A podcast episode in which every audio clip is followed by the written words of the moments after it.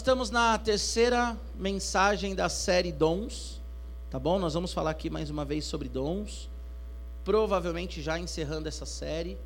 Na primeira série nós falamos, na primeira mensagem, nós falamos que os dons ele vem do Senhor, não é isso? É Deus quem dá o dom e ele dá conforme ele quer para cada um. A palavra dom, para quem não participou da primeira mensagem, e quem não participou da primeira mensagem, por favor, vai no Spotify lá, você pode ouvir tudo. Quer dizer, da semana passada não subiu no Spotify, nós tivemos um, um problema na gravação. É, mas na primeira mensagem nós falamos que dom, ele vem de Deus, pregamos baseado em 1 aos Coríntios 12, e a palavra dom significa presente, certo? Mas um dom, ele é um presente que você recebe para você servir alguém, certo? O dom não é simplesmente você recebe um presente e você fica para você. Então vou dar um exemplo do que a gente falou. Eu sou um pregador, eu tenho o dom da palavra. Agora imagina eu ficar em casa pregando para eu mesmo. Então meu dom não faria sentido. Então imagina a pessoa que tem um dom de cura ou dom de profecia e ficar profetizando para ela mesma ou orar só para ela ser curada. Eu lembro que eu dei até o exemplo que muitas vezes nós oramos para as pessoas serem curadas, e até falei que eu já passei por isso, não sei se vocês conhecem alguém que já passou por isso. Você ora para alguém ser curada, mas você está doente e você não é curado. Ou você está triste, você não está bem, você não está legal, e aí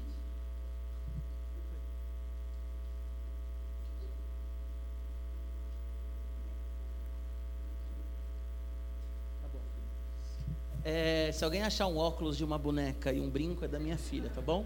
Da LOL. É isso. Voltando aqui pro, pro raciocínio, coisas que não acontecem no templo 1, né? Tá vendo? O púlpito é maior e tudo mais. Cadê a mãe dessa criança? Oi, meu amor. Então, assim, o dom, é, muitas vezes, né, você, até perdi o raciocínio, mas muitas vezes você é, é, faz algo para alguém, né, não era isso que eu estava falando? mas você não está bem. Você ora para alguém ficar é, feliz e você não está feliz, porque o dom é um presente que você recebe para servir o outro, certo? O que que nós vimos na segunda mensagem dessa série na semana passada com o Mihai? O dom, ele é algo que nós recebemos para servir os propósitos do Espírito Santo. Amém? Então os dons, nós recebemos os dons para servir os propósitos do Espírito Santo. No domingo passado, eu preguei no Intertim e eu fiz uma, uma ilustração que eu acho que dá para fazer aqui com vocês também. Quem gosta aqui de brincar de quebra-cabeça, né, de montar quebra-cabeça, ou nem brincar, né, porque tem quebra-cabeça que são mil peças e não dá para chamar de brincadeira isso. Mas, recentemente, eu montei um quebra-cabeça com a Elo, um quebra-cabeça de 200 peças, não é muita coisa. É, mas já é um pouquinho trabalhoso, né? Quebra-cabeça de princesas, enfim, porque eu tenho duas filhas, né? Então, tudo em casa gira em torno de princesa. E quando você monta um quebra-cabeça, ou quando você tem o gabarito ali, a caixa do quebra-cabeça, você consegue ver o todo, certo? Você consegue perceber o todo ali, você consegue ver o todo.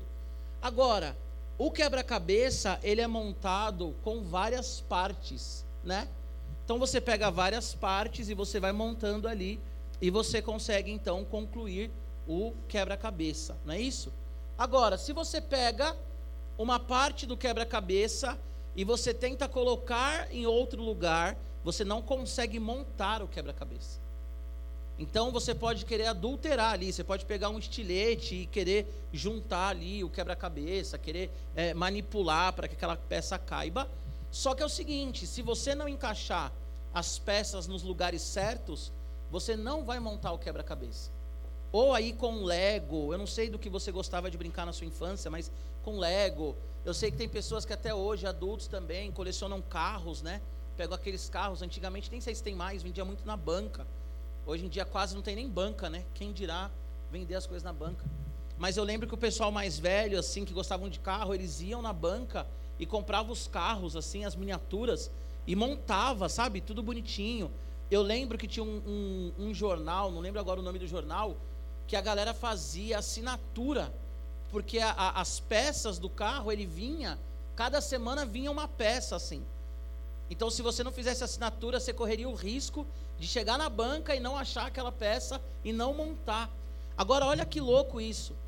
A Bíblia diz que o Espírito Santo dá dom para a igreja. Eu falei para vocês que todo cristão tem dons, todo humano tem talentos. E se nós não exercemos os nossos dons, nós não construímos uma igreja saudável e nós não construímos uma sociedade saudável. Eu, como pastor, eu me vejo com duas funções aqui no Radical. Primeira função, pastorear vocês, certo? Pregar o evangelho, discipular, saber como é que está, visitar, orar, cuidar dos líderes para que os líderes cuidam de vocês. Então, o meu primeiro papel é esse, certo? Certo. O meu segundo papel como pastor do Radical é abrir espaço para que vocês compreendam e exerçam os dons de vocês.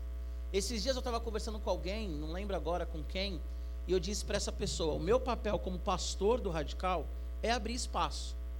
Então, por isso que a gente coloca os adolescentes para fazerem aí a transição, por isso que nós temos um grupo de pessoas que pregam, por isso que nós temos a liderança de células entre vocês mesmos, liderança de ministério, por isso que agora nós estamos incentivando vocês a irem nas ONGs, e toda semana eu recebo a mensagem dos pastores, hoje mesmo, hoje, foi hoje ou foi ontem que eu compartilhei? Hoje, né? Que o Eclésia foi na, na BCP, não é isso? Então eu compartilhei no grupo do, do Radical, porque eu sempre recebo dos pastores assim, Giba, parabéns pelo trabalho. E eu sempre falo para eles, na verdade, o que o adolescente ele precisa é só ser impulsionado e incentivado. Então, o meu papel também como pastor de vocês não é só falar, é, é, e, o só aqui não é diminuindo, mas não é só falar sobre o que a Bíblia diz e não é só cuidar, mas é potencializar vocês também. Daqui a pouco nós vamos ter a Liga dos PGs, e a Liga dos PGs também, por mais que alguns ainda não entenderam, ela também foi pensada para gerar comunhão e despertar liderança, e despertar aí é, é, os dons e talentos, né? Então você vê que cada desafio, as meninas que fazem os desafios, né? A Lari, a Mari e tal, mais a Lari está à frente disso agora, dos desafios. Então, cada desafio a gente, a gente vê que tem um que é mais ágil do que o outro em cada desafio. Então, tem célula que é melhor no esporte, tem célula que é melhor biblicamente falando e tal. E isso tudo vai desenvolvendo, tá bom? Então, nosso papel é, é, é esse, desenvolver vocês. Então, primeiro sábado dessa série, dons, o que são? Foi o que nós falamos. Segundo sábado, dons, o propósito dos dons. E hoje nós vamos falar sobre dons na prática. Tá bom? Repete comigo: dons na prática. Boa. Abra sua Bíblia em Atos, capítulo 8. Atos é um livro da Bíblia que é uma narrativa, certo? Atos foi escrito pelo Lucas, né? Evangelista Lucas. Atos dos Apóstolos nos dão muito, muito direcionamento e exemplos de como a igreja deve ser. Atos não é uma norma de como a igreja tem que ser, não é uma regra, até porque estava bem no início ali. Né? Então, quando a gente pensa em eclesiologia, talvez Atos ali dá alguma, alguma direção, mas não é regra. Mas Atos nos dá muitos exemplos a respeito de como nós devemos viver, tá bom? Atos capítulo 8, a minha versão é NVI.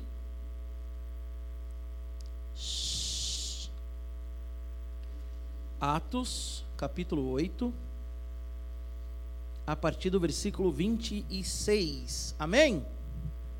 Acompanha aí comigo, Atos 8, 26, NVI, tá bom? A minha versão NVI, talvez a sua não. Uh, um anjo do Senhor disse a Filipe: Vá para o sul, para a estrada deserta que desce de Jerusalém a Gaza. Ele se levantou e partiu no caminho. Ele se levantou e partiu. No caminho encontrou um eunuco etíope, um oficial importante, encarregado de, de todos os tesouros de Candace, rainha dos etíopes. Esse homem viera a Jerusalém para adorar a Deus. E, de volta para casa, sentado em sua carruagem, lia o livro do profeta Isaías. E o Espírito disse a Filipe: Aproxime-se dessa carruagem e acompanha. Então Filipe correu para a carruagem ouviu o homem lendo o profeta Isaías e lhe perguntou: O Senhor entende o que está lendo? E ele respondeu: Como posso entender se alguém não me explicar? Assim convidou Filipe para subir e sentar-se ao seu lado. O eunuco estava lendo essa passagem da Escritura. Ele foi levado como ovelha para o matadouro e como cordeiro mudo diante de tosqueador. Ele não abriu a sua boca. Em sua humilhação foi privado da justiça. Quem pode falar dos seus descendentes? Pois a sua vida foi tirada da terra. O eunuco perguntou a Filipe: Diga-me, por favor, de quem o profeta está falando? De si próprio ou de outro? Então Filipe, começando com aquela passagem da Escritura, anunciou-lhes as boas novas de Jesus. Amém? Pai, nós agradecemos o teu nome aqui, por meio dos louvores, por meio da comunhão, de cada brincadeira aqui. Nos alegramos, ó Pai, porque estamos diante da tua face, porque o véu ele foi rasgado e hoje nós estamos aqui ouvindo a tua palavra. Espírito Santo nos convença daquilo que temos que ser convencidos nessa tarde, que o Senhor consiga acessar cada coração. Usa minha vida, Pai. Nós repreendemos agora toda distração, todo levante contra essa mensagem. Pedimos agora, Deus, em nome de Jesus, que os teus anjos estejam também nos guardando, nos protegendo, livra-nos de todo mal e do homem mal. Também nos alegramos com aqueles que estão nos visitando, aquele que, aqueles que estão nos chegando, nos, chegando a nós aqui no Radical, e que eles consigam compreender de fato o teu amor, a tua graça e a tua presença, Pai, em nome de Jesus. Amém? Bom, dons na prática. A primeira observação que eu quero fazer aqui nessa mensagem é: Deus é quem abre a porta para o exercício do dom. Repete comigo: Deus é quem abre a porta para o exercício do dom. Aqui no versículo 26, a Bíblia diz assim: O anjo do Senhor disse a Filipe: Vá para o sul, para a estrada deserta que desce de Jerusalém a Gaza. No versículo 29 nós lemos assim: E o Espírito disse a Filipe: aproxime-se dessa carruagem e acompanhe-a. Tá bom? Se é Deus quem nos dá o dom ou o talento, se é Deus quem nos dá a capacidade de desenvolver algo, é o próprio Deus o maior interessado que nós venhamos de desenvolver isso, tá?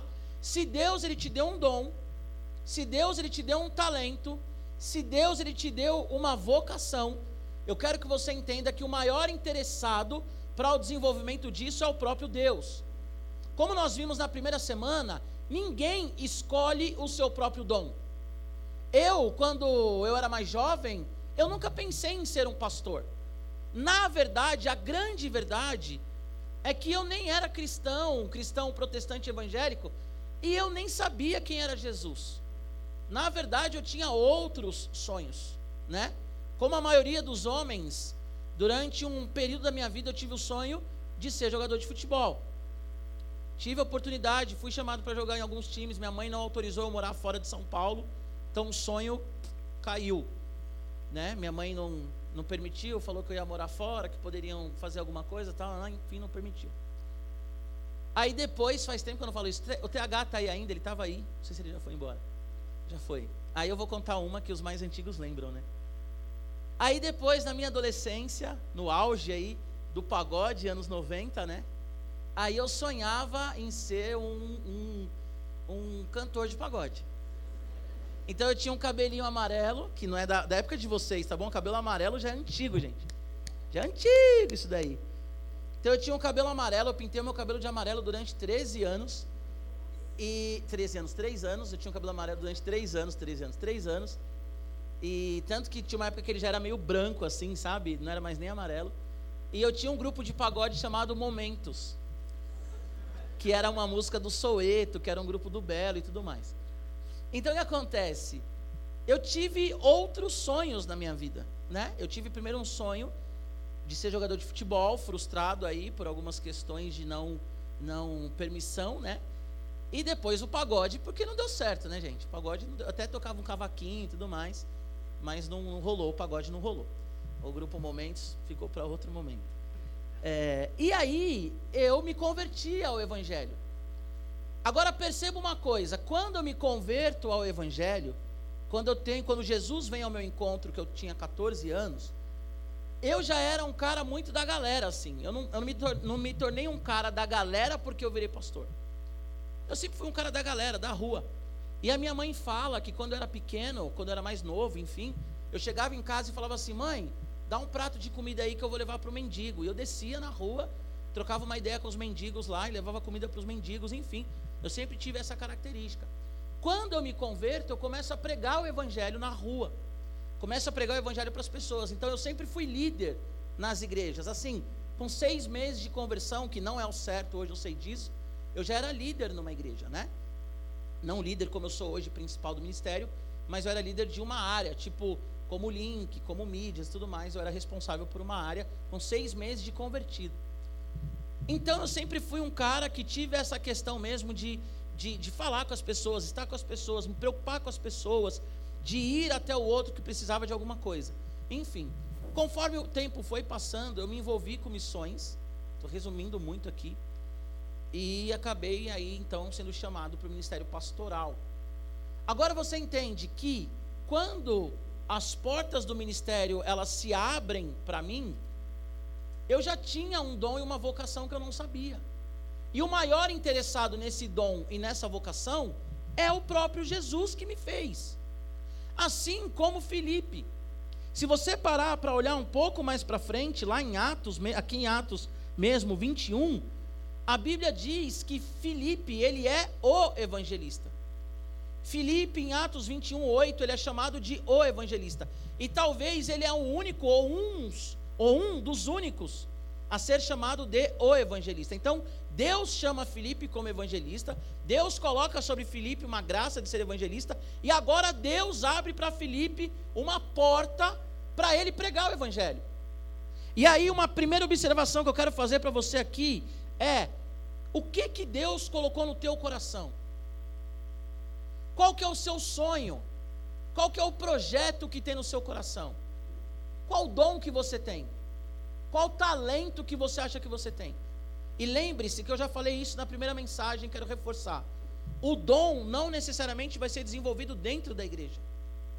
Mas você pode ter no seu coração de ser um médico e ajudar as pessoas através da medicina e através da medicina levar a elas o amor de Cristo.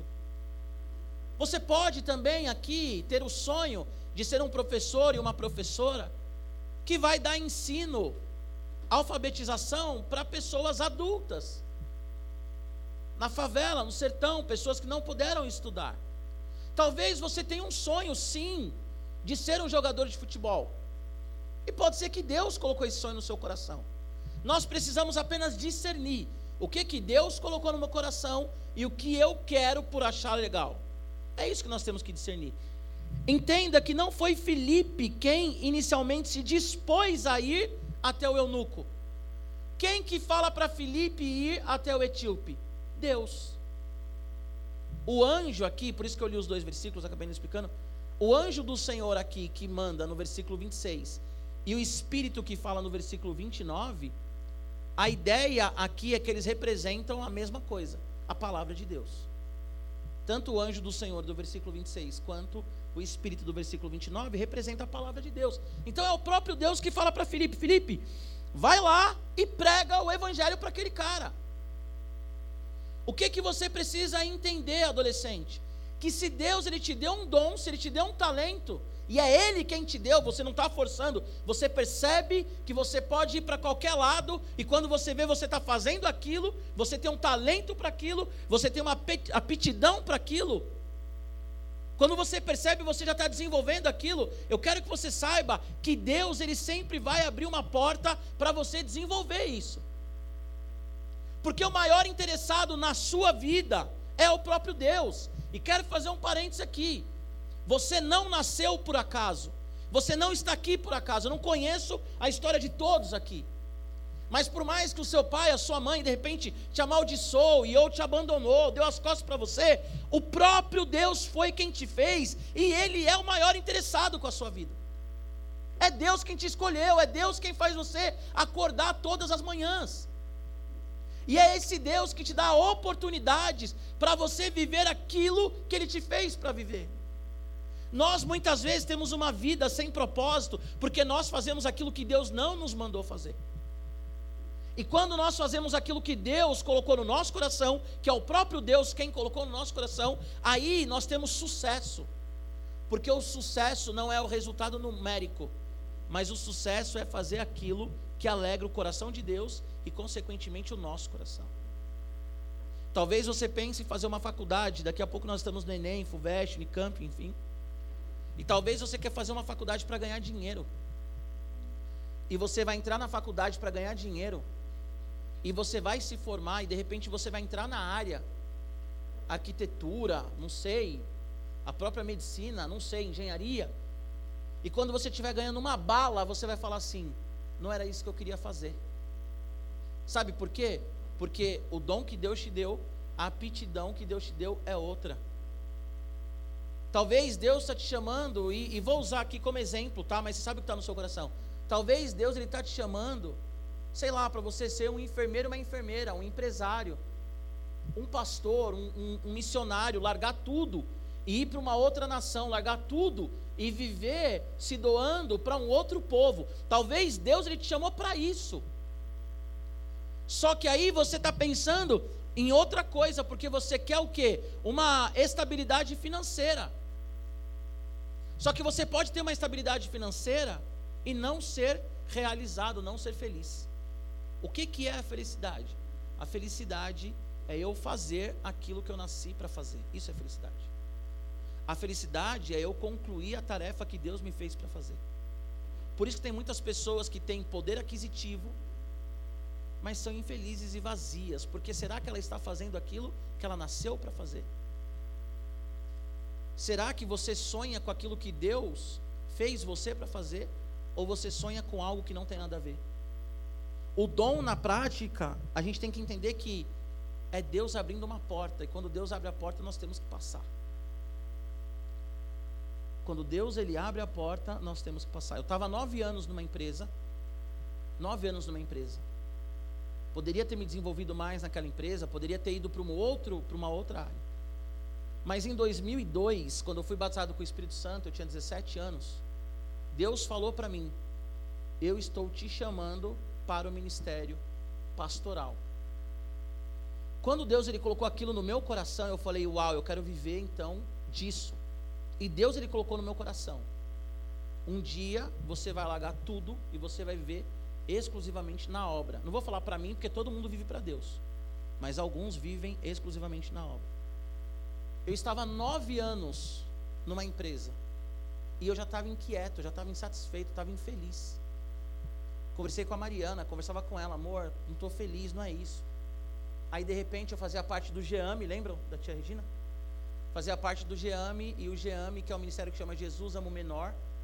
Eu era missionário na Cracolândia e Fundação Casa já há cinco anos, pregando ali, né, pra, na Cracolândia e Fundação Casa.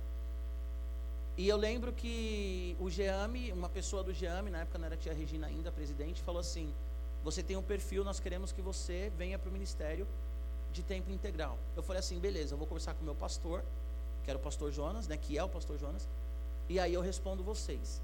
Mas eu já estava nove anos ali com aquela palavra de 2002, e já estava inquieto nove anos depois. Quando eu cheguei para conversar com o pastor Jonas, o pastor Jonas ele me explicou algumas coisas, não dá para entrar nos detalhes aqui, sobre missões e tal. E aí nós fomos orar, eu, o pastor Jonas e a Mariana.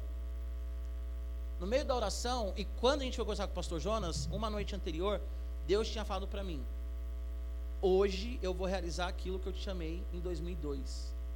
E eu falei para Mari, falei, amor, a gente vai conversar com o pastor Jonas, eu não sei o que vai acontecer, mas Deus falou para mim que vai acontecer alguma coisa. Fica tranquila, porque alguma coisa vai acontecer.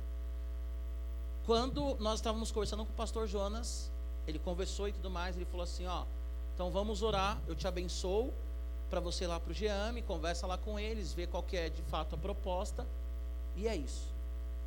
Quando nós demos a, as mãos, eu, a Mariana e o pastor Jonas, o pastor Jonas ele começou a chorar. E ele abriu os olhos, a Mariana também na ocasião começou a chorar. E ele falou assim: Eu preciso de vocês comigo na igreja porque vocês têm um coração pastoral. Você topa trabalhar com a gente na IBP? E obviamente que eu disse sim. E estou aqui. Mas você consegue perceber que Deus ele abre uma porta porque ele é o maior interessado na nossa vocação. Eu nunca pensei em ser um pastor. E nunca pensei em ser um pastor na IBP. Mas você consegue entender que quando Deus ele me fez, ele me uniu junto a Mariana, uniu as nossas vidas e os propósitos, é ele quem disse: Giba, agora vai. Estávamos no Radical, a gente foi pastorear o UP, mesma coisa, um ano de UP, o UP crescendo. Falei para Mariana, falei, amor, eu não estou conseguindo mais desenvolver nada no UP. Eu não consigo mais pensar em nada para o UP. O UP estava bem. Ela falou, sério, amor, vamos orar. falei, vamos. Sei lá, duas semanas, um mês depois, o pastor Jonas vem e fala assim: Eu quero que você assume o Radical Team. Então Deus ele vai abrindo as portas, porque Ele é o maior interessado. E você precisa entender, por mais jovenzinho, jovenzinha que você seja, o que que Deus ele já tem te dado. Eu bato nessa tecla. Sei lá, é, é, você gosta de pintar, você gosta de fazer poesia, de cantar. Inclusive, vocês viram o som do Vinizinho? Evoluiu, hein? Uou! Coloca lá no Spotify, VZ, dobro. Glória a Deus pela sua vida, Vinizinho. Nem vou falar mais tá ligado, mano, que agora ele já superou isso. Mas o que, que Deus colocou no teu coração? Estava conversando esses dias com uma moça, com uma menina. E aí? E faculdade, como é que tá? A menina falou assim para mim: Pastor, estou muito empolgada. Ano que vem vou fazer pedagogia. Com brilho nos olhos, sabe por quê? Porque com certeza ela entendeu que Deus chamou ela para fazer pedagogia. Agora, qual que é a questão? Se Deus chamou essa menina para fazer pedagogia, Ele é o maior interessado e Ele vai abrir as portas para ela. Então o dom na prática é: as portas se abrirão para você, amém? Quero fazer três parênteses aqui. Primeiro, um do um, para ficar mais acadêmico. Só haverá realização e sentido na sua vida se você fizer o que Deus está mandando você fazer. Repete comigo: só haverá realização e sentido na minha vida se eu fizer o que Deus está mandando eu fazer. O que que Deus está mandando você fazer? O que que Deus colocou no seu coração? Segunda observação dentro ainda dessa, dessa segundo ponto, segundo parênteses dentro dessa observação.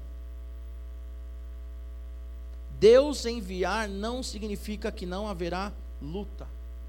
Repete comigo: Deus abrir uma porta não significa que não haverá luta.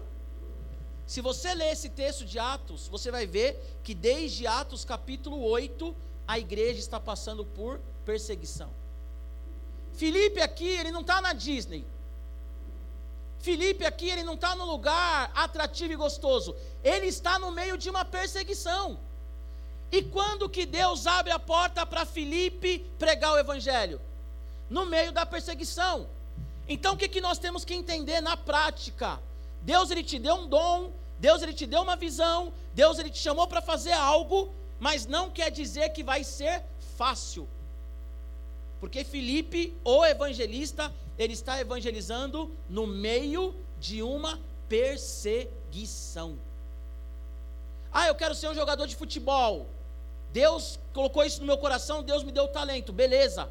Mas você vai competir com dezenas e milhares de pessoas. Ah, Deus colocou no meu coração de fazer comércio exterior. Deus colocou no meu coração de fazer medicina. Deus colocou no meu coração de ser, sei lá, uma psicóloga. Eu quero passar na USP, tudo bem. Mas você vai concorrer com muita gente. Então o fato de Deus abrir a porta não quer dizer que você não vai ter luta. E as lutas nos amadurecem, é ou não é? Eu, quando entrei na IBP, vocação pastoral, chamado para ser pastor, eu já, eu já, já cobri férias de secretária, de abrir a porta para quem estava chegando. E aqui eu não estou desmerecendo a secretária. Mas Deus ele me chamou para ser pastor. A minha função não era de ficar na secretaria. Consegue entender? Porque a secretária, o pastor, o diácono são todos iguais diante de Deus. Mas o que eu quero dizer para você, eu estava ali angustiado, 2014, na IBP, pensando em, em pregar o evangelho, em orar, e ir para nações, e esboço, e sabe, estudando o grego, aquela coisa toda, e de repente o pastor Jonas ele vem e fala assim: olha, a secretária vai sair de férias. Você pode, secretária não, recepcionista. A recepcionista vai sair de férias, você pode ficar na recepção abrindo a porta? Eu falei, mas e aí, cadê o povo para eu pastorear? Cadê o sermão? Cadê a, a, as pessoas ali? Cadê os endemoniados para eu expulsar o demônio? Porque nós somos moldados, mesmo que Deus abra uma porta. Ele abriu uma porta para eu ser de tempo integral na IBP, mas eu passei por várias coisas, até ser um pastor do Radical Team. Você consegue entender? Então Deus ele está te chamando para alguma coisa, na verdade Ele já te chamou. Algo que você já pode fazer agora e algo que talvez você está preparando para fazer no futuro, mas vai ser com luta. Não acha que assim, ai, eu sou o craque, eu sou o novo Messi. Glória a Deus pela sua vida. E eu acredito em você. Deram risada aí, mas eu acredito em você. Só que o Messi ralou também, filho. Foi banco do Ronaldinho, teve que aprender como é que jogava. Hoje ele é o bala. Mas ele foi banco de alguém. Você consegue entender isso? Consegue entender? Outra coisa, temos que estar prontos para servir naquilo que está no nosso coração. Repete comigo, eu tenho que estar pronto para servir segundo aquilo que está no meu coração. O Espírito vira para Filipe e fala assim: vai lá falar com aquele homem etíope, porque ele não está entendendo nada. Olha o que o texto diz, que maravilha. Eu gosto muito da Bíblia, sou apaixonado pela Bíblia. Olha o versículo 30. Então Filipe correu para a carruagem, ouviu o homem lendo e ele perguntou: Você entende o que está escrito? Filipe ele ouviu, gente. Ele foi lá e falou assim: Peraí, eu tenho que me preparar. Ah, eu quero ir para as nações pregar o evangelho. Você está se preparando? Você está estudando o inglês, que é a língua universal? Você está se preparando? Você está fazendo jejum e oração? Ah, eu quero entrar numa universidade federal. Você está se preparando para isso? Porque também se a porta abre e você não está pronto, você não vai passar, irmão, irmã.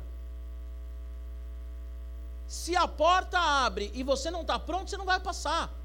Ah, eu quero expor os meus quadros, estou em frente ao REC aqui, né? Então, quero expor os meus quadros lá no MASP. Nem sei se o MASP é o melhor, mas é o que veio na minha cabeça aqui. Aí de repente o cara do MASP liga e fala assim: Ei, alguém aqui, sei lá, Giba, você conhece alguém para expor lá, lá, lá, lá? REC, e aí? Bora! Ah, Giba, eu não tenho nada pronto, eu não. Sabe? A porta se abriu, mas você estava pronto? Ah, Deus, ele. Eu entendo que Deus quer que eu seja um escritor. Começa a fazer os rascunhos aí, gente. Uma hora a oportunidade chega, e quando chegar, e aí? Ah, eu quero trabalhar numa multinacional. Esteja pronto sei lá, coisa mais simples. Ah, eu quero estudar numa escola X. Sei lá, eu quero estudar numa escola que eu acho legal. Tudo bem, e se chamarem você para fazer uma prova para uma bolsa? Nós temos que estar, estar prontos também. Quando o pastor Jonas virou para mim e falou: Você topa trabalhar na IBP? Nós falamos na hora, eu e a Mariana, sim. Por quê? Porque a gente já sabia aquilo que Deus tinha falado para a gente. Felipe já sabia. Vai lá e fala com ele. Ele ouviu o cara e falou: Você entende o que você está lendo? Como é que eu vou entender se ninguém me explica? Opa, estou aqui para explicar. Isso é o dom na prática. Ah, ninguém me explica. Calma, eu estou aqui para te explicar. Você consegue entender? Se você almeja algo que Deus colocou no seu coração, esteja pronto para. Tem que estar pronto. Não pode dormir. Tem que ter uma vida de oração, tem que ter uma vida de jejum. E ao mesmo tempo tem que ter paciência, tá bom? Qual que é a maior dificuldade do adolescente? E faz parte do adolescente. Não é só você. O adolescente muitas vezes não tem paciência. Quer que as coisas aconteçam na hora. Só que tem um tempo, gente. Tem um tempo. Tem coisas que vocês já podem fazer agora. E tem coisas que vocês precisam se preparar para fazer daqui dois, três, quatro, cinco anos. Consegue entender? Eu fui chamado para o tempo integral em 2002. Eu entrei em tempo integral em 2014, 12 anos. E esses 12 anos passei muita coisa. Muita coisa, mesmo. Segunda observação. O nosso dom, ele vai em, em direção a uma necessidade revelada ou que enxergamos. Repete comigo. Nosso dom vai em direção a uma necessidade revelada ou que enxergamos. O etíope aqui, ele está pedindo ajuda, ele tem uma necessidade. Leiam comigo aí o versículo 30 a 34. Então Filipe correu para a carruagem, ouviu o homem lendo o profeta Isaías e lhe perguntou: O senhor entende o que está lendo? Ele respondeu: Como posso entender se alguém não me explicar? Assim convidou Filipe para subir e sentar-se ao seu lado. Aí Filipe, o eunuco, então estava lendo a passagem de, de Isaías, aí aqui vai falar o texto, né? Aí o eunuco ele fala assim no versículo 34: Diga-me, por favor, de quem o profeta está falando, de si próprio ou de outro? Segunda observação que nós vemos aqui nesse texto da Bíblia, a sua necessidade, o seu dom, desculpa, o seu dom, ele vai em direção a uma necessidade. Você consegue entender? Quando a gente volta algumas páginas e nós olhamos para Atos capítulo 6, a Bíblia diz que as mulheres ah, gregas, elas estavam reclamando porque as mulheres judaicas, elas estavam sendo ali bem tratadas na igreja, trazendo bem um português mais simples para você entender, e as gregas não. O que que os apóstolos fazem? Vamos levantar então sete homens cheios do Espírito Santo, com boa reputação, com sabedoria, e esses homens vão cuidar disso, porque nós temos que cuidar da pregação e da oração. A palavra grega para os sete homens tem que cuidar disso, é a mesma palavra grega para nós, pastores ou apóstolos, no caso ali, temos que servir pregando e orando. É a mesma coisa. Agora o que acontece? Aqueles sete homens que nós chamamos de diáconos, né? Eles estavam suprindo uma necessidade e os pastores suprindo outra necessidade. Vou repetir isso. Os diáconos estavam suprindo uma necessidade e os pastores suprindo, suprindo uma outra necessidade. Quem era melhor ali? Ninguém. Quem era superior, mais bala? Qual trabalho era mais importante? Igual, a importância é a mesma, mas cada um no lugar. Eu sempre falo isso aqui. Eu repito muitas coisas, né? Eu sei. O seu dom, ele vai em direção a uma necessidade que você enxerga. Se você sei lá, a Clara, né? A Clara faz é, serviços sociais, não é isso? A Clara, ela já tem um olhar técnico, clínico, ela já tem um, um o coração dela já ferve por questões sociais, sabe? Pelo menos favorecido, pela criança que precisa de um apoio. Então a Clara ela já tem um olhar para isso. Eu sou um pastor. Então qual que é o meu olhar? Esses caras precisam ouvir falar de Jesus. Esses caras precisam entender o Evangelho. Esses caras precisam estar na igreja, se apaixonarem pelo Senhor. Precisa estar numa célula, precisa ser discipulado. Sabe como é que funciona uma organização de, de conferência e acampamento? A gente monta uma equipe. A Mariana normalmente coordena as coisas mais administrativas e eu coordeno as coisas espirituais. Conferência, o Samuel foi atrás e a Laura de banda. A Vicky foi atrás de, de um de uma pessoa que cantou. Pessoal do link, ah, vamos pensar numa dinâmica para receber o visitante. Pessoal da intercessão, olha, nós vamos orar por isso e isso. E eu, pastor, eu pensei, quem que eu vou chamar para pregar? Qual que vai ser a linha de pregação? Qual que é o texto base? Pessoal ali da, da, de mídias ali da de arte, eles desenvolveram todas as artes. O REC, a turma ali, né, Chapoval, Giovana, eles fizeram uma reunião com a gente, a Vitória também, já com toda a identidade visual, Brandão, enfim. Quem cuidou da identidade visual da conferência? Pessoal de arte. E quem cuidou do louvor? Pessoal do louvor. E quem cuidou da pregação? Pessoal da pregação. Quem que é melhor? Ninguém. Mas cada um enxerga uma necessidade relacionada ao seu dom. Você consegue entender? Então você, se você tem uma vocação, para ficar mais claro, com pessoas pobres, com moradores de rua. Toda vez que você vê alguém na rua pedindo comida, mal vestido, fedido, você já vai até aquela pessoa. Só que você não pode cair na besteira de falar assim: ninguém faz nada, só eu. Porque talvez o outro está pensando numa outra realidade. Talvez a vocação do outro é a economia, alguma coisa assim. E ele está pensando o que, que eu posso desenvolver para que o país cresça na economia. Ou talvez o outro pensa mais na questão da, da, da, natureza, da criação. Então, peraí, se eu sou cristão, eu tenho que cuidar da criação. Então, eu tenho que pensar o quê? O que, que eu posso fazer para que os rios sejam limpos e não continuem poluídos. Então, um está pensando no morador de rua, o outro está pensando nos rios poluídos. E quem é melhor? Ninguém, mas um foi chamado para isso e o outro foi chamado para isso. Adolescente, a necessidade que você enxerga no mundo provavelmente está relacionado ao chamado de Deus para sua vida. Qual necessidade que você enxerga no mundo hoje? Qual necessidade que você enxerga no mundo hoje? Tem um livro, fantástico esse livro, chama Radicalize. Acho que nem vende mais. Eu tinha dois, eu dei um de presente. Esse livro é fantástico porque ele foi escrito por dois adolescentes. Ele vai contar a história de adolescentes. E no, num capítulo, na página 185, os autores eles vão contar a história de uma menina chamada Leslie e uma chamada Lauren, uma de 14 e outra de 11 anos de idade. Elas vão para um acampamento, tipo esses acampamentos, tipo, como é que chamava aquele acampamento do Portas Abertas? É. Ah, esqueci o nome agora, que é aqueles acampamento. Uau! É, como é que chama lá? Cadê a Eiras? Está aí? Underground, negócio assim, eu acho. Eu acho que é um, é um negócio assim. Então, Oi? É, o Shockwave, é isso aí. Tá, tá junto ali, é isso aí. Obrigado, não sei quem falou, mas é isso aí. Depois eu te dou uma estrelinha. Aí o que acontece? A Leslie tinha 14 anos, a Lauren tinha 11 anos. Elas foram no acampamento, nesses acampamentos assim, sabe?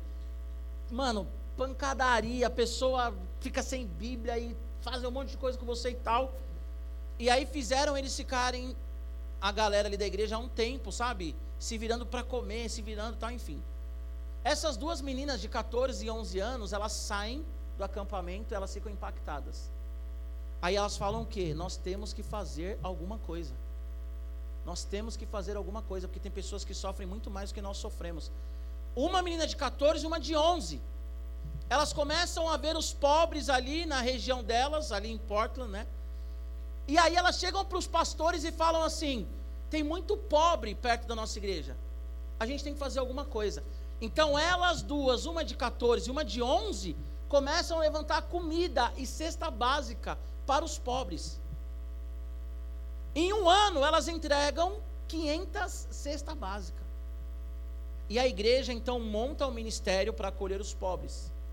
E elas fundam um ministério que chama. Não anotei aqui não? Não. Chama Hope to Others. Hope to Others. Não sei se é isso, mas é isso que eu só sei que é esperança, alguma coisa, né? O hope, eu sei que é esperança. Então o que acontece? Essas meninas de 14, presta atenção, essas meninas de 14 e de 11 anos, elas abalam a estrutura da igreja delas para que eles desenvolvam um ministério para alcançar os pobres da região. Aí que vem a minha pergunta. Você precisa ter 20 anos, 30 anos, 40 anos para fazer algo? Agora, vou voltar um pouco aqui, né? Não tenha pressa, adolescente, seja paciente. Dê a ideia, desenvolva, mas saiba que o adulto ele é um pouco mais lento, ele vai analisar, vai ver se dá para fazer. Mas qual que é a necessidade que você enxerga? Como que você pode contribuir para o Radical Team desenvolver alguma coisa que vai impactar a igreja? O que que vocês podem fazer na sua escola que vai impactar a sua escola? De repente a sua escola pensar no meio ambiente, a sua escola pensar no combate ao bullying. Cara, nós tivemos um ataque agora recentemente lá na escola de Sapopemba. Todo mundo fica assustado. Agora a pergunta é: o que, que nós fazemos para combater a cultura do bullying? Não só bullying, porque também não foi só o bullying, né? Não vamos ser inocentes também. Ah, sofria bullying porque por isso fez isso. Tinha outras coisas também. Mas você, adolescente, nós, o que, que nós temos feito para construir uma sociedade melhor? Adolescente, olha aqui para mim. Jovem, radical, olha aqui para mim. Nós temos que ser menos críticos, que eu digo assim, menos cri-cri, sabe? Menos milindrosos. E nós temos que ter senso crítico. E esse senso crítico, nós temos que, a partir desse senso crítico, ter uma ação. O que, que você pode fazer para o Radical Team ser aquilo que você acha que tem que ser? O que, que você pode fazer para a IBP avançar naquilo que você acha que a IBP não avança. O que, que você pode fazer para mudar a sua escola? O que, que você pode fazer para mudar o seu condomínio, o seu bairro, a sua rua e a sua casa? Hoje. Ontem uma mãe me ligou e ela falou assim: meu filho estuda numa escola X. Eu mandei nos grupos dos pais, do, do Radical e do, e do Intertim, uh, um e-book falando do Halloween. Por que, a gente não comemora o Halloween? E essa mãe me ligou ontem falando algumas coisas e tal. Olha só que louco. Ela entrou em contato com a coordenação da escola do filho dela, que é uma escola muito conceituada e grande. E ela entrou em contato, ela falou do e-book que nós mandamos, pastor Tarcísio mandou no grupo dos pastores, eu mandei no grupo dos pais. E ela falou que a coordenação começou a estudar o e-book e entender por que, que aquela escola adaptou, associou e puxou o Halloween, sendo que é algo dos Estados Unidos que a gente nem sabe por que a gente comemora. Agora, essa mãe, o que ela fez? Ela ficou preocupada com o filho dela e ela foi na coordenação e ela serviu. Óbvio, pode ser que a coordenação não vai fazer nada e pode ser que tenha aceitado porque ela é uma pessoa que paga para o filho estudar lá? Sim, não sou inocente. Mas ela fez alguma coisa entendendo que a atitude dela pode transformar a escola do filho dela. Meninos e meninas, que atitude que você pode tomar hoje que vai impactar as pessoas que estão ao seu redor. Porque aquilo que você enxerga como necessidade, Deus ele já te deu as ferramentas para você contribuir para que isso mude. Isso é o dom. Amém? Ele vai lá ele escuta o cara. Por quê? Qual, qual que era a necessidade do etíope? Ouvir o evangelho. Quem era Filipe? Evangelista. Esse etíope aqui, olha o que a Bíblia vai dizer no versículo 27. Ele era um oficial importante, encarregado dos tesouros da rainha de Candace. Esse cara tinha dinheiro? Tinha. Esse cara tinha status? Tinha.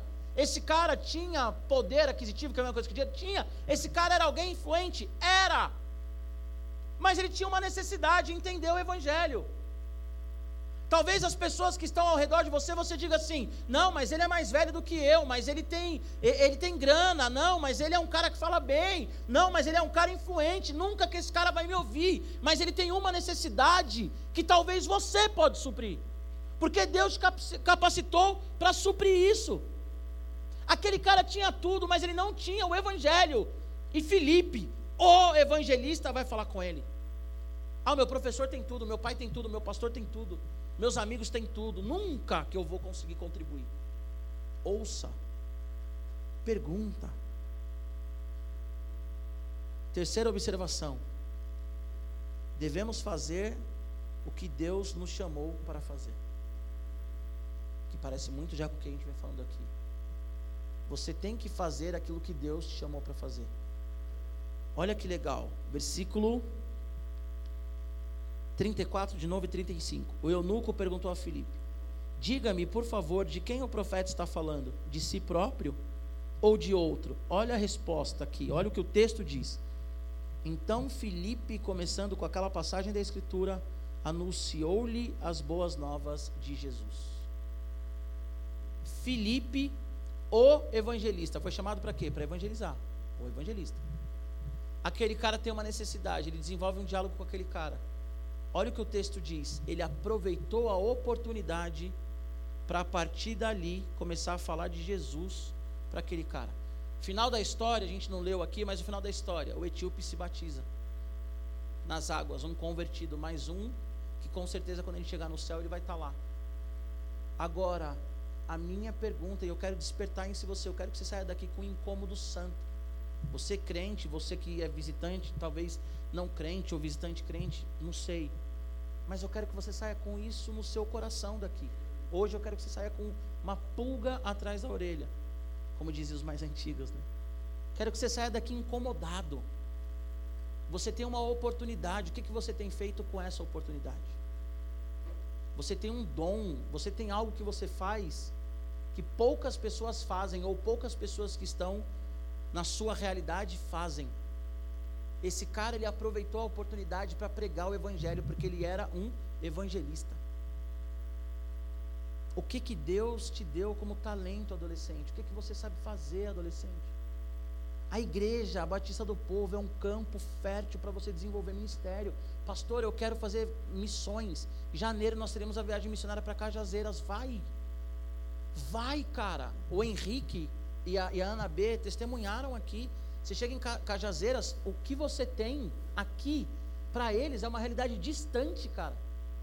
E o que você tem aqui que você fala assim: ah, eu não, eu não sirvo para nada. Ah, eu sou um zero à esquerda no radical, sou um zero à esquerda na vida. Por que, que eu nasci? Vai para missões que você vai parar com essa besteira. Porque nas missões você vai ver tanta necessidade que talvez aquilo que você acha que é pouco vai transbordar lá. Vai transbordar lá. Eu conheço pessoas, acho que eu falei com a Mari esses dias, ou com o Chiquinho, não lembro agora. Eu conheço pessoas que ficam assim, ai, porque na IBP eu não consigo desenvolver e tal. Que igrejas distantes, em lugares carentes, já chamaram essa pessoa para assumir a igreja, porque acharam essa pessoa uma pessoa com uma qualidade absurda. Talvez aqui você se acha só mais um pela estrutura que nós temos. A estrutura do Radical Team é uma estrutura de muitas igrejas no Brasil. Nós temos uma capacidade aqui tanto de estrutura física, mas também humana muito grande, e vocês podem impactar o mundo. Basta acordar e entender isso. Vocês são capazes, habilidosos, cheios do Espírito Santo. Cara, o Rafa Rocha que pregou, quem lembra dele? O Fortão.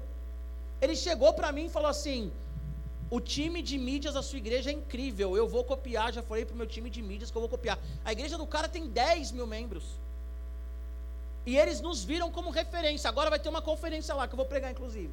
Vai ver as artes dos caras, como eles estão anunciando os pregadores. Igualzinho a gente fez. Porque eles estão copiando? Não. Também sim. Mas só porque eles estão copiando?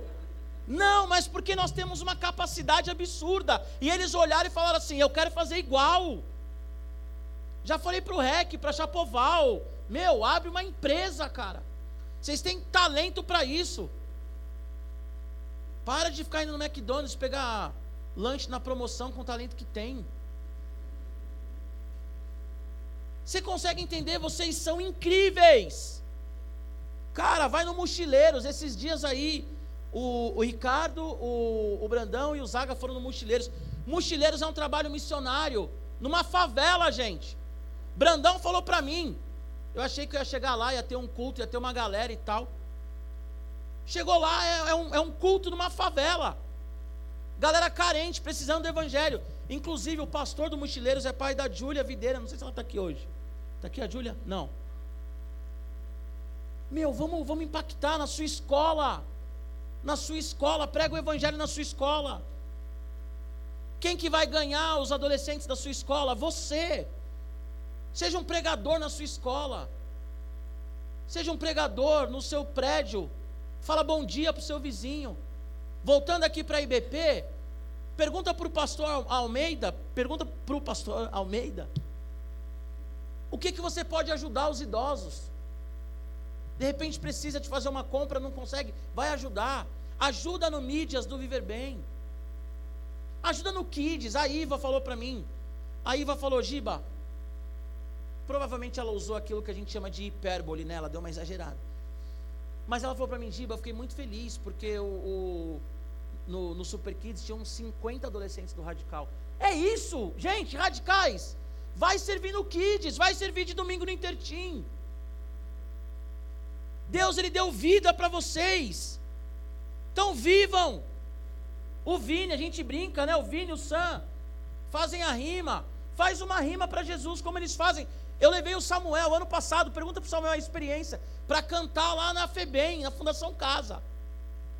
Imagina o Samuel, ele escreveu raps para glorificar o Senhor por meio do rap, de repente ele está numa Fundação Casa pregando para jovens menores infratores, assaltantes de bancos, sequestradores, homens ali, criminosos, e está lá o Samuel cantando um rap, e de repente está lá os, os presidiários dançando, os policiais dançando. Samuel termina de cantar, o policial fala: Ô negão, você tem que voltar aqui mais vezes. Porque o dom que o Samuel tem vai ao encontro de uma necessidade. Nós temos o Mihai. Cadê o Mihai? Estava aqui? É só falar, some. Cadê o Mihai? Sumiu. Tá vendo? Fala o nome da pessoa, a pessoa some. Arrebat... Vocês querem ser arrebatados? Eu vou falar o nome de vocês, vocês são arrebatados. Cara, o Mihai, o Mihai, ele trabalha desenvolvendo projetos sociais, captando, ele, ele, ele gera recursos para projetos sociais. De repente o Mihai está captando recursos para um projeto social lá no Amapá, no norte do Brasil com crianças ribeirinhas que não têm acesso a nada. E Deus está usando o trabalho do Mihai, o dom do Mihai, para que pessoas no norte do país sejam alcançadas pela graça, pelo Evangelho. Você não tem ideia do que Deus quer fazer através da sua vida, mas você tem que se dispor. Você tem que falar: Senhor, eis-me aqui. Eu não sei para onde eu vou, eu não sei como vai ser, mas eis-me aqui, Senhor. Eu quero muito, é o meu sonho e a minha oração, que daqui 10 anos eu só escute assim, ó, meu, Pascoal está fazendo tal coisa em tal lugar, está uma benção. Natan, uau. Sabe? A Ana, uou. Sabe, a Lele, eu só quero ouvir daqui 10 anos, eu quero só me deliciar de saber que tem gente aqui no Nordeste, no Norte, no Sul, na Ásia, na África, na Europa, através daquilo que Deus te deu, transformando o mundo, porque nós somos embaixadores do reino de Cristo. E o Senhor nos chamou para marcar a nossa geração. Se coloque em pé para a gente orar. E eu quero terminar essa mensagem com uma frase que eu falei na primeira mensagem.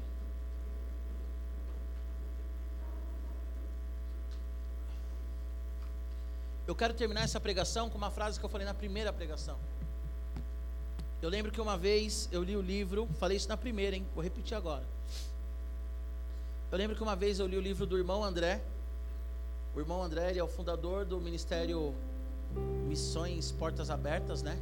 Que trabalha com a igreja perseguida. E o irmão André, na época da cortina de ferro, na época que a Europa ali no leste europeu, né, perseguia os cristãos e o evangelho não podia ser pregado. Ele pegou um fusquinha. O irmão André, ele era holandês, faleceu acho que ano passado retrasado, holandês. E ele entrou nos países que não podia pregar o evangelho, nem vender Bíblia, nem, enfim. E ele enche o fusquinha dele de Bíblias e ele começa a levar Bíblias para os lugares que não podiam vender, comercializar, não podia ler a Bíblia. O irmão André, então, ele começa a plantar várias igrejas, ele tem um relacionamento bom com um monte de gente. Tem um, eu tenho um livro do irmão André, eu não lembro o nome agora, mas que na capa é um judeu e um palestino abraçado. O irmão André, ele pregou o evangelho para o Hamas e para o Hezbollah. Você tem ideia do que é isso? O cara chegou lá para o Hamas e para o Hezbollah e falou de Jesus para os caras. Entrou e saiu vivo. O irmão André, ele entrou numa igreja em Israel, eu quero que você entenda que os israelitas também perseguem os cristãos, tá? Só parênteses. O irmão André, ele entra em Israel e ele prega o evangelho ali em Israel. Ele ajuda a fundar ou a ordenar, não lembro agora, um pastor batista em Israel. E eu li o livro do irmão André, eu fiquei impactado. E eu lembro que eu fui falar com um pastor que me discipulava. E eu falei para ele: Uau, olha só a história do irmão André e tal, lá, lá, lá. E esse pastor, ele me olha assim e ele fala, benção a história do irmão André, né? Eu falei, é. Aí ele falou, mas o irmão André passou. Agora é sua vez, o que você está fazendo? Que as pessoas vão olhar e vão falar, uau. Falei, uau. Tomei uma agora. E eu tenho vivido uma vida que glorifica Jesus. A Mariana falou para mim esses dias, eu concordo. Nós temos marcado muita gente. Tem muita gente que hoje a gente já olha e fala assim: glória a Deus, Deus me usou para marcar essa pessoa. Mas eu quero mais, mais. Ontem um pastor mandou um áudio para mim, nem tive tempo ainda de falar com a Mari, eu ouvi de madrugada. Ontem um pastor mandou um áudio para mim, ele falou assim: Giba, daqui 15, 20 anos, se você olhar para trás, o que que você gostaria que estivesse escrito na sua autobiografia? O que que você acha qual legado, qual história que você está contando que daqui 20 anos você vai olhar para trás e vai falar assim: olha a história que eu construí. Falei, ô louco, mano. São coisas que a gente vai pensando, né? E a minha pergunta para você, adolescente, é: qual história que você está construindo? Daqui 10 anos, onde você vai estar? É claro que a Bíblia vai dizer em Provérbios 16 que o homem planeja, a resposta vem do Senhor. Mas nós temos que planejar e orar, porque o Senhor também nos revela a vontade dele. Eu vou te fazer essa pergunta. Os seus dons, eles têm que ser praticados. Os seus dons, ele tem que abençoar a igreja e a sociedade como um todo. Porque o reino de Deus, ele começa da igreja e vai para a sociedade. A minha pergunta é: daqui 10, 15 anos, o que que você vai falar a respeito da vida que você está levando? Daqui 15 anos, 20 anos, onde você vai estar? O que que você vai estar fazendo? Qual o legado que você estará construindo? Vocês são jovens, 14, 15, 16 anos. É muito engraçado, mas daqui 20 anos, alguns de vocês, a maioria vai ser mais novo do que eu hoje. Mas você já tem que pensar nisso. Daqui 20 anos, como que você vai estar? Será que o seu livro vai estar publicado e vai ter alcançado vidas? Será que a música que Deus te deu, que você guarda na gaveta com vergonha, vai ter sido cantada na igreja ou nas rádios e vai ter transformado vidas? Será que a medicina que você está batalhando hoje, arquitetura, pedagogia, estará sendo relevante na vida de alguém? Será que você vai ser um jogador de futebol como o Kaká, que glorificou Jesus, que enfim, ou você vai ser um jogador de futebol que usa uma faixinha na cabeça, Jesus Cristo é o Senhor e vai estar saindo com um monte de menina? Será que daqui 20 anos você vai ser, menina, uma palestrante que glorifica Jesus? Ou será que daqui 20 anos você vai olhar para trás e vai falar, eu fiz as escolhas erradas? que, que você quer escrever? Qual história que você quer construir? Quem você quer ser? O que Deus te chamou para ser?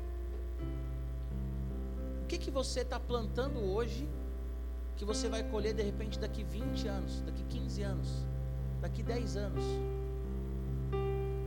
O que, que Deus colocou no seu coração? Olha só, o profeta vai dizer no Antigo Testamento: não desvalorize, não rejeite os pequenos começos. Talvez Deus ele plantou uma sementinha no seu coração e você é tão jovem que você fala assim: isso não vai dar em nada. A missão Portas Abertas é a maior missão no mundo e atua em todos os continentes e quase em todos os países do mundo e apoia um monte de missão. E o irmão André ele começou colocando Bíblia num Fusca.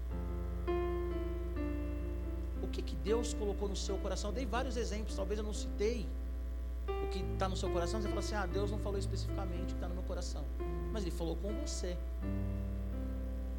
O que, que Deus ele está chamando você para fazer, adolescente?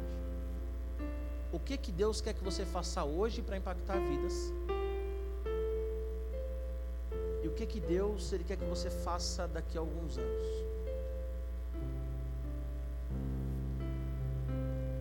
Quero fazer uma bagunça aqui. Você que quer uma oração específica nesse sentido, eu quero que você venha aqui à frente para nós orarmos por vocês. Pode vir. Pastor, eu quero uma oração para encorajamento, para clareza, eu quero uma oração mesmo para que as portas sejam abertas, para que aquilo que Deus colocou no meu coração, achei que era meu, não. Vem aqui na frente, sai do seu lugar, quero orar por você, vem. Agora, pode vir. Pode vir, quem mais? Pode vir. Feche seus olhos. Todo mundo fecha os olhos. Quem quer receber essa oração específica, vem aqui. Pode vir, pode vir, pode vir, pode vir.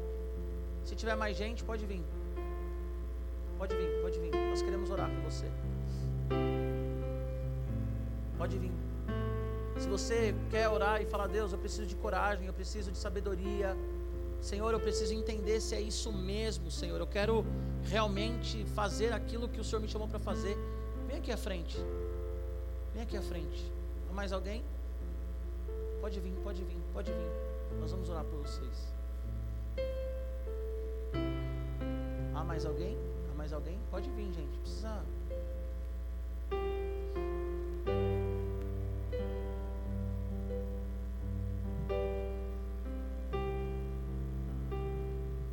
Amém. Vem aqui, vem aqui. Se você quiser ficar em pé, ajoelhado, sentar, você fica à vontade, tá bom? Eu quero chamar o pessoal da liderança aqui. Se você é da liderança está aqui na frente, continua. Mas eu queria chamar o pessoal da liderança aqui? Liderança de célula, liderança de ministério, discipulador. Eu quero chamar vocês para orarem com a galera, tá bom? E eu vou pedir para que vocês só saiam daqui, da frente, depois que vocês receberem uma oração, tá bom? Enquanto ninguém orar por você, você fica aqui.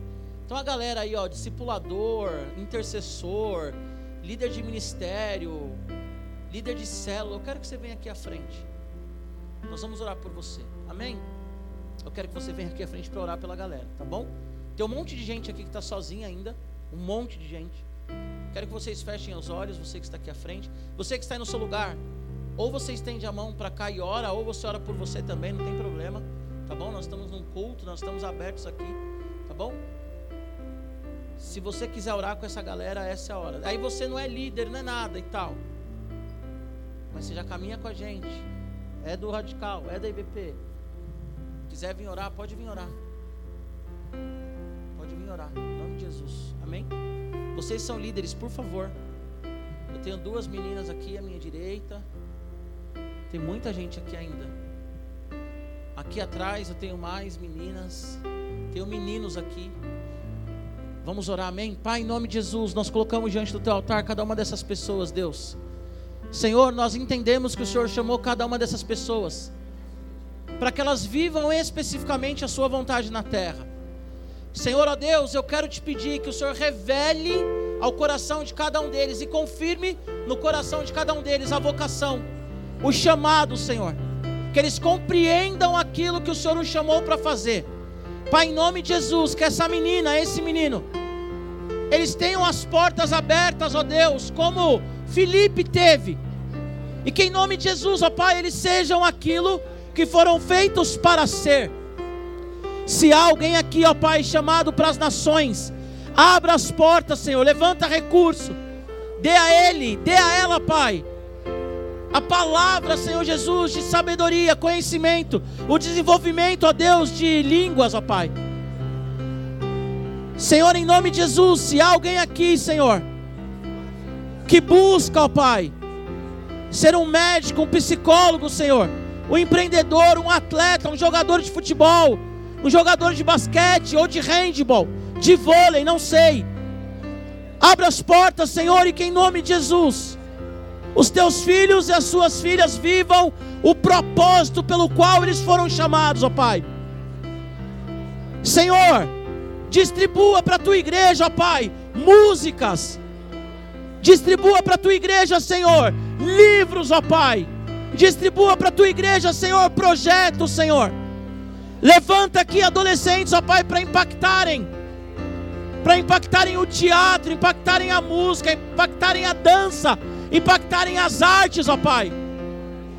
Senhor, nós clamamos que no entretenimento tenha cristão, Senhor. Levanta, Pai, uma geração para estar na área da saúde, na medicina, Senhor, na psicologia, Oh Deus, em nome de Jesus, tira toda a corrupção, toda a corrupção que tem, Pai, no sistema de saúde público, e levanta adolescentes aqui, ó oh Pai, para estarem à frente de áreas na saúde, na psicologia, na psiquiatria. Levanta aqui, Senhor, adolescentes, ó Deus, para estarem na área da educação na pedagogia, Senhor, nos conselhos das escolas, das faculdades, ó Pai. Levanta aqui, Senhor, professores de todas as matérias, ó Pai. Coordenadores, diretores, ó Pai. Levanta no radical, Senhor, empresários, economistas, Senhor, investidores, homens e mulheres que venham trabalhar com dinheiro para que nós tenhamos uma distribuição de renda justa, Senhor, nessa nação. Levanta, Pai, pessoas para irem às nações através da música, através, Senhor, da fotografia. Senhor, levanta pessoas aqui, ó Deus, para estabelecerem o teu reino através da arquitetura, através da engenharia, Senhor. Abra as portas do esporte, Senhor, para a tua igreja. Levanta, Senhor, jogadores e jogadoras de vôlei, basquete, futebol, handball. Levanta, Pai, em nome de Jesus. Atletas olímpicos, ó Pai, nessa geração. Para que o teu nome, o teu reino seja pregado em países fechados, ó Pai. Levanta missionários, ó Deus, que irão para o norte. Levanta missionários, ó Deus, que irão para o nordeste.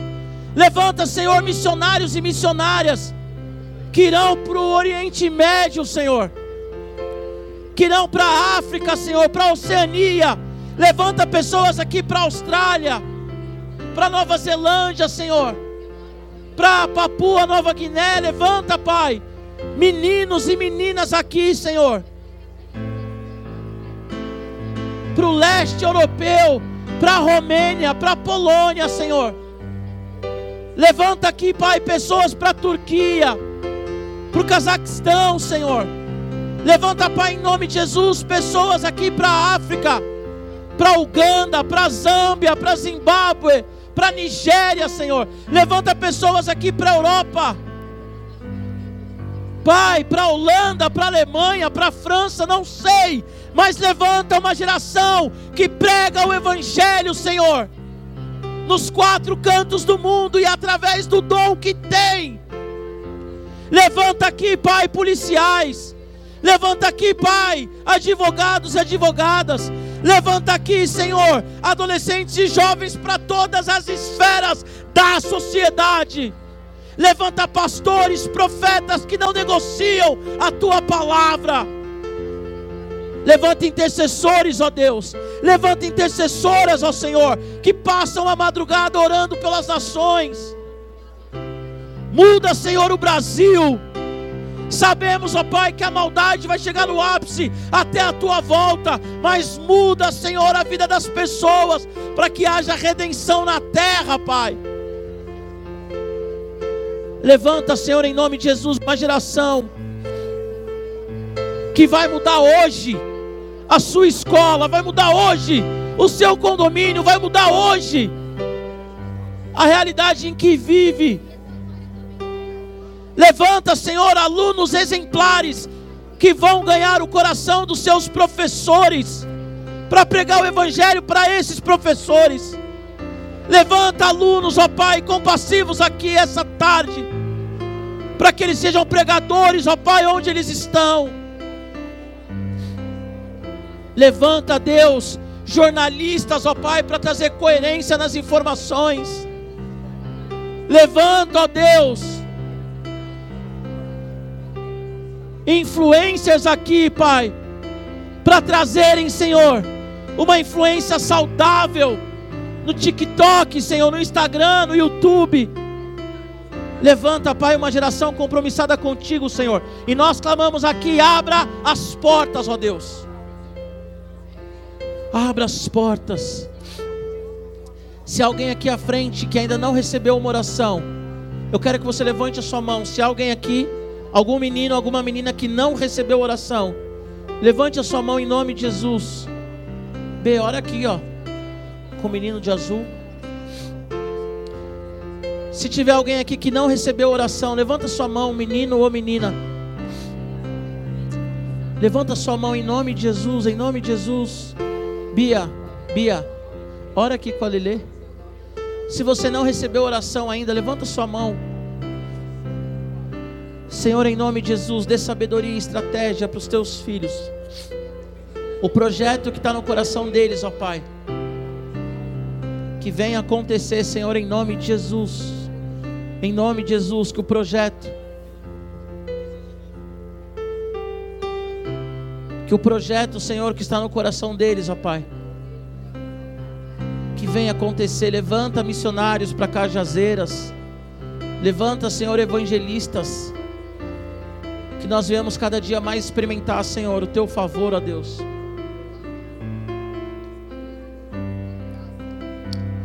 Tua graça, Senhor, em nome de Jesus. Em nome de Jesus. Em nome de Jesus. Fechem os olhos todos, por favor. Quero fazer um convite. A Bíblia diz que se nós cremos no nosso coração que Jesus é Senhor e Salvador da nossa vida e nós confessamos isso, nós somos salvos. Assim como a Bíblia diz que o Pai está esperando a volta do Filho, que saiu da presença dele. Presta atenção nesse convite. Se há alguém aqui essa tarde que quer confessar Jesus como Senhor e Salvador da sua vida, ou se há alguém aqui hoje que quer voltar para Jesus, levanta sua mão onde você estiver. Se você estiver aí no, nos bancos, se você estiver aqui à frente, ajoelhado ou não, orando ou não, vem aqui à frente, eu quero orar com você. Alguém aqui quer entregar a vida para Jesus? Levanta sua mão mais alto que você puder. Alguém aqui quer entregar a vida para Jesus? Vem cá, deixa eu orar com você. Ah, mais alguém? Vem aqui à frente. Vem aqui à frente, nós queremos orar com você. Há mais alguém? Há mais alguém que quer entregar a vida para Jesus? Vem para cá, ó, fica do lado dele aqui, ó. Fica aqui do ladinho dele. Há mais alguém? Há mais alguém que quer entregar a vida para Jesus? Aleluia. Amém. Fica com ele, Rovarte. Amém. Pai, em nome de Jesus, nós oramos agora, Deus, pela vida desses meninos que estão entregando a vida deles a Ti, Senhor. Nós oramos agora por essa menina também que está entregando a vida dela a Ti, Senhor. Senhor, a Tua palavra diz que se nós entregamos a Ti o nosso coração, as coisas velhas se passam e tudo se faz novo. Senhor Jesus, eu oro agora para que esses meninos e essas meninas, Deus, Vivam agora em nome de Jesus uma novidade de vida. Que em nome de Jesus a mente deles agora, Senhor, seja uma mente transformada. Que aquilo que eles pensavam no passado, Senhor, que eles não venham pensar agora, ó Deus, em nome de Jesus. Tira deles, ó Deus, todo o peso, todo o peso do mal, toda a culpa que eles podem estar carregando, Senhor. E que em nome de Jesus eles sejam agora impactados pela tua graça, Senhor Senhor, as coisas velhas se passaram e tudo se fez novo. Que a mente seja nova, que o olhar seja novo, que a fala seja nova, Senhor. Tira toda palavra de maldição, tira toda a maldade do coração, Senhor, e em nome de Jesus. Coloca, Deus, um coração em paz, coloca um coração leve. Que em nome de Jesus, ó Deus, essa moça saiba, esses meninos saibam que eles são desejados pelo Senhor, ó Deus eu não sei o passado deles, ó Pai, mas eles nasceram por causa da tua vontade, por causa, Senhor Jesus, do teu querer. Antes da mãe deles, ó Deus, conhecerem eles, antes, Senhor, dos pais conhecerem eles, o Senhor já os conhecia. Eu peço em nome de Jesus que eles saibam disso, o quanto eles são amados, ó Deus, o quanto elas são amadas, ó Pai. Tira agora todo o peso, tira agora todo o fardo. Nós repreendemos agora, Senhor Jesus, toda ação do diabo na vida deles e pedimos que eles vivam agora realmente o teu toque, Pai, em nome de Jesus, em nome de Jesus. Amém. Olha aqui para mim, vocês que responderam ao apelo. Repete assim comigo. Senhor Jesus. Repete comigo, vocês duas e vocês três. Repete comigo, Senhor Jesus. Nessa tarde eu ouvi a tua palavra e eu quero reconhecer o Senhor como Senhor e Salvador da minha vida. Eu digo não para o passado, para o pecado que eu tenho cometido até aqui. Eu tomo posse de uma nova vida, de uma nova mentalidade e uma nova realidade. Eu sei que eu sou amada. Eu sei que eu sou filho, sou filha do Senhor. E nessa tarde, eu confesso, Jesus, o Senhor é o meu Senhor, é o meu Salvador. E eu me comprometo a viver uma vida de santidade, de leitura bíblica e de oração. Hoje, o Senhor abriu a porta da vida para mim. E eu te agradeço e me rendo em nome de Jesus. Amém!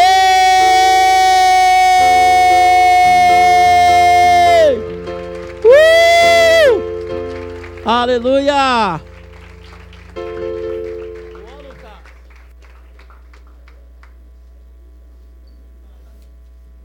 Amém? Vocês que responderam o apelo, eu vou pedir que vocês vão até o cenáculo, tá bom? Alguém do link acompanha eles lá, eu vou lá falar com vocês, eu quero falar com vocês. Acabou? Não. Sano, vai ter saideira, é isso? Não? Então tá bom, gente, olha só. Volta para o seu lugar, que Deus te abençoe, em nome de Jesus. Mas o culto acabou, mas temos mais.